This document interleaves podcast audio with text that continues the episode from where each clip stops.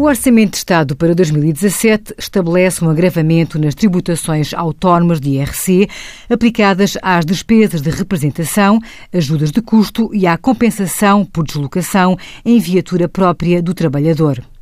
As despesas de representação passam a estar sujeitas à tributação autónoma de IRC, ainda que não sejam consideradas como encargos dedutíveis para efeitos da determinação do lucro tributável, mantendo-se a taxa de 10%.